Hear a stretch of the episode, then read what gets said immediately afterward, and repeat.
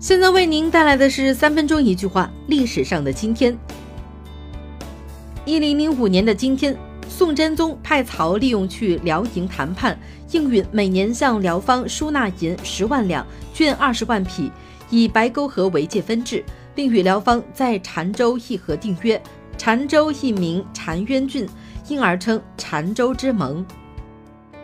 一六六二年的今天。驻台湾的荷兰军队向郑成功投降。经过八个月的斗争，郑成功收复了赤剑城。龟缩在台湾城的荷兰总督接替缴械投降。二月，奎一在降书上签字。一八九四年的今天，湖广总督张之洞奏设武昌自强学堂，这是一个官办的新式学校，以培养通洋务的人才、外语翻译人员为主要目的。分方言、格致、算学、商务四斋。一九一七年的今天，《甲寅日刊》在北京创刊。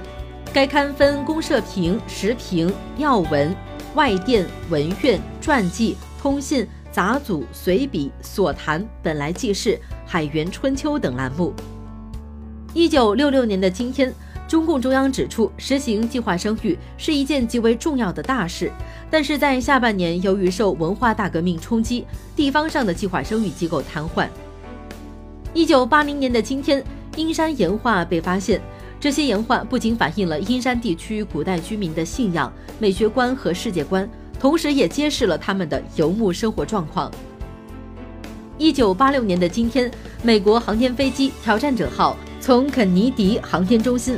发射七十二秒钟后，在一点五万米高空突然爆炸，七名机组人员全部遇难，飞机在顷刻之间炸成一团红白色火雾。